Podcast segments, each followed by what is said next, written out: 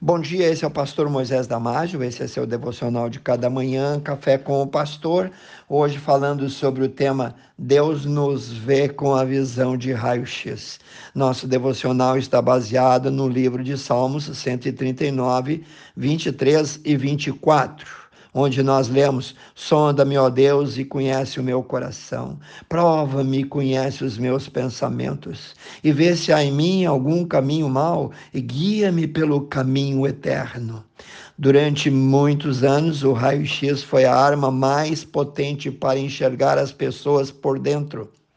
Ele foi responsável por muitas curas de enfermidades que a olho nu não eram descobertas, mas que, com o uso do raio-x, eram tratadas e curadas. Deus tem a visão de raio-x. Na verdade, ele tem o poder de enxergar com uma precisão milhões e milhões de vezes maior do que o mais apurado raio-x, o que se passa no nosso interior, tudo ele vê. A maioria das pessoas sabem, até creem que Deus realmente tem esse poder, mas mesmo assim não mudam as suas atitudes nem sabendo quem as está observando. O fato de Deus nos enxergar como somos lá dentro, no nosso íntimo, isso deveria ser motivo suficiente para que mudássemos determinadas atitudes e comportamentos pecaminosos. Imagina só, Deus, o Todo-Poderoso, onipresente, e onisciente está vendo o que eu estou pensando agora e o que eu pensei das pessoas ao meu redor, ou se bem ou se mal desejei a elas.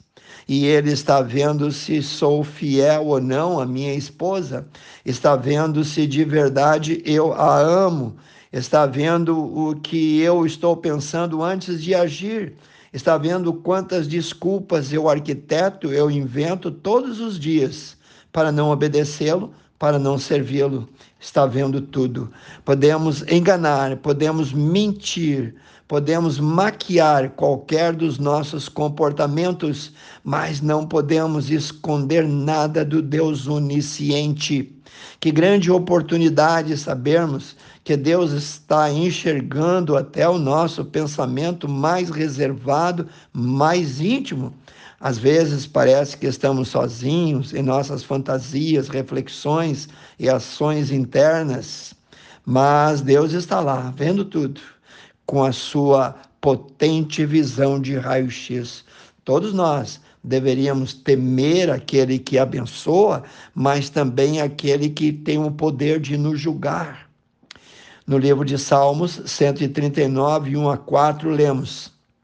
Senhor, tu me sondas e me conheces, sabes quando me assento e quando me levanto, de longe penetras os meus pensamentos, esquadrinhas o meu andar e o meu deitar, e conhece todos os meus caminhos. Ainda a palavra me não chegou à língua, e tu, Senhor, já conhece toda. O que Deus viu em teu interior hoje, será que ele gostou? Como crentes no Senhor Jesus Cristo, deveríamos deixar ser por Ele moldados, tocados, calibrados e correr arrependidos para a Sua presença e confessar, pedir perdão, fazer uma nova aliança, um novo pacto, antes dele exercer juízo e determinar a correção sobre os nossos pecados. Correr para o altar seria uma decisão sábia. No Velho Testamento, o fogo do altar do templo estava aceso 24 horas, mostrando que Deus estava lá no templo, presente para perdoar, presente para ouvir e aceitar qualquer oferta. Uma coisa que está faltando nas nossas vidas hoje é o temor do Senhor. Não se conforme com a sua timidez, com a sua preguiça e fraqueza espiritual. No livro de Joel, capítulo 3, versículo 10, lemos: Diga ao fraco, eu sou forte. Então, derrame-se diante dele. Venha já para a sua presença. Venha para o altar. O altar significa a presença de Deus na tua vida.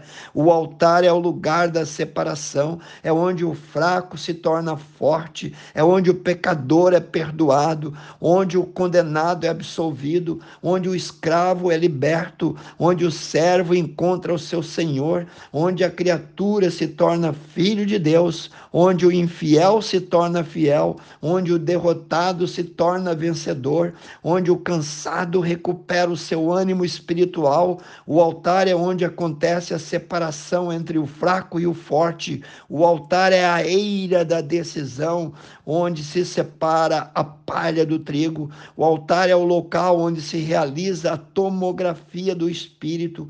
O altar é a ponte que nos une ao Criador para nos tornarmos mais forte, para chegarmos até Deus e obtermos dele o perdão mediante a confissão. Lembre-se, Deus tudo pode, Deus sabe e tudo vê. O altar é o melhor lugar onde alguém pode investir. Quem vai para o altar nunca se arrepende de estar lá. No livro de Jeremias, capítulo 17, 9 e 10, nós lemos: Enganoso é o coração mais do que todas as coisas e desesperadamente corrupto, quem o conhecerá? Eu, Senhor, esquadrinho o coração, eu provo os pensamentos, e isso para dar a cada um segundo o seu comportamento, segundo o seu proceder, segundo o fruto das suas ações. Leia lá, Jeremias 17, 9, 10. Pense nisso, quero orar com você. Precioso Deus e eterno Pai, que nós possamos, Senhor, uh, saber que o Senhor nos guia, que o Senhor nos vê, que o Senhor quer o melhor para nós, que o Senhor nos sonda, porque o Senhor nos ama e o Senhor quer nos corrigir. Pai Santo, que as tuas mãos estejam estendidas sobre nós. Eu oro e peço em nome de Jesus. Amém. Se você gostou desse devocional, passe adiante e eu te vejo no próximo Café com o Pastor.